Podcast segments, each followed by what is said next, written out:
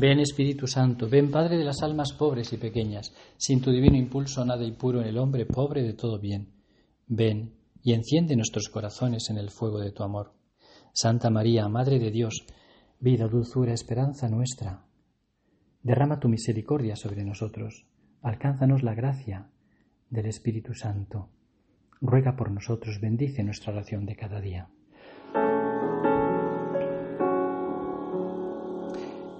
Queridos amigos, vamos a preparar nuestra oración en este tiempo favorable. Ya estamos de lleno metidos en el tiempo santo de Cuaresma, el tiempo que la Iglesia, siguiendo a San Pablo, llama tiempo favorable, tiempo, digamos, en el que la gracia de Dios está como mm, más, más abundante, más disponible para nosotros, como si el cielo estuviese más abierto, cayendo de él lluvia abundante para nuestras almas, a fin de que, siguiendo las, llamadas de Dios, nos volvamos a Él, nos convirtamos a Él, dejemos nuestros, nuestros pasos torcidos, que muchas veces nos llevan por el camino del mal, y volvamos la dirección a Él de una manera directa, de una manera radical. ¿no?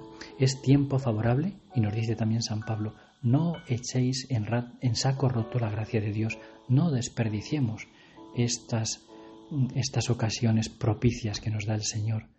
Como decía San Agustín, temo también nosotros debemos de temerlo. Temo este paso del Señor por nuestras vidas porque si no lo aprovechamos quizá no vuelva a pasar.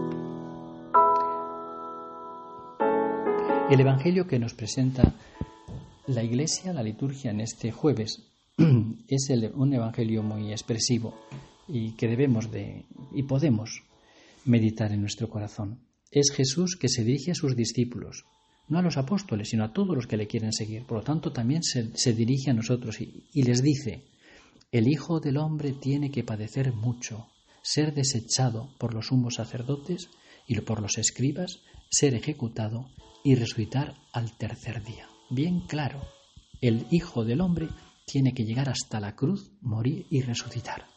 Debieron de asustarse un poco los discípulos, pero enseguida le sigue diciendo, si alguno de vosotros quiere venir en pos de mí, debe negarse a sí mismo, tomar la cruz y seguirme. De nuevo, la claridad meridiana de Jesús. No se anda con rodeos, ni con eh, falsas eh, edulcoraciones, ¿no? No nos, no nos endulza su camino mintiéndonos, sino que nos dice clarito dónde está el camino de la vida. Y efectivamente, en tercer lugar, dirá, eh, el que pierda su vida por mí la salvará. El que pierda por mí, la, vida por mí, por mi causa, la salvará. Porque de qué le sirve al, hombre ganar el mundo entero si pierde su alma. Bueno, este es el Evangelio de, mañana, precioso, ¿no? Y fuerte, fuerte. debemos de rumiarlo en nuestro corazón como hacía la Santísima Virgen, ¿no? Guardaba todas las cosas en su corazón. ¿Qué nos quieres decir, Señor? Creo que podemos sacar tres deducciones de este Evangelio. Primero, que Jesús recorre el camino de la cruz por delante. El camino de la cruz que lleva a la luz. Él nos da un ejemplo admirable, ¿no? Por eso el tiempo propicio, el tiempo propicio de, la cuaresma mm, mm, es el que nos lleva a la luz, y es el tiempo propicio para meditar en la pasión de Jesús, verle de cerca, ver cómo sufre por nosotros, ver cómo nos ama con un amor que le lleva a la cruz, que le lleva al dolor, a dar la vida por nosotros, un amor verdadero, ¿no? Siempre conmueve la, la meditación de la pasión. Por eso estos días debemos de meditarla especialmente de cerca. En segundo lugar, claro, y como consecuencia, Jesús nos invita a que nosotros sigamos sus huellas. Es imitarle, es seguir detrás de Él. Él nos da fuerza. Por eso nos dice, si queréis venir conmigo, si queréis ser discípulos, si queréis ser cristianos verdaderos, debéis de negaros a vosotros mismos. Tanto pecado como hay en vuestro corazón, tanto capricho. Negaros, deciros no muchas veces. Debéis tomar la cruz de cada día. Todos tenemos la cruz. Agarremos la cruz y sigamos a Jesús. Esto es lo mejor. Vamos con Él, vamos detrás de Él. Él nos da fuerza. Su ejemplo es admirable para que nosotros podamos, imitándole, llenarnos de su fuerza y de su gracia.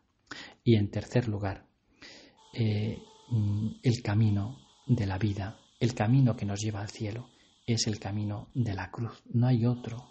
Por eso tenemos que mm, experimentarlo, porque hay cosas que no se conocen hasta que no se experimentan y se dejan de conocer cuando se dejan de experimentar. Y una de esas cosas es esta sabiduría de la cruz, esta paradoja divina, que cuando perdemos la vida por Dios, cuando nos sacrificamos, cuando hacemos penitencia, entonces tenemos vida, tenemos alegría, porque estamos haciéndolo por amor de Dios. Estamos imitándole a Él.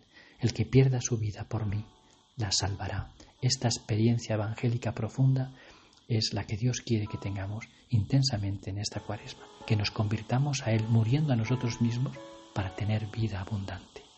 Vamos a pedírselo así a la Virgen Santísima, a la Virgen de la Cuaresma, a la Virgen Dolorosa, que ella interceda por nosotros y nos haga almas, hombres y mujeres de oración.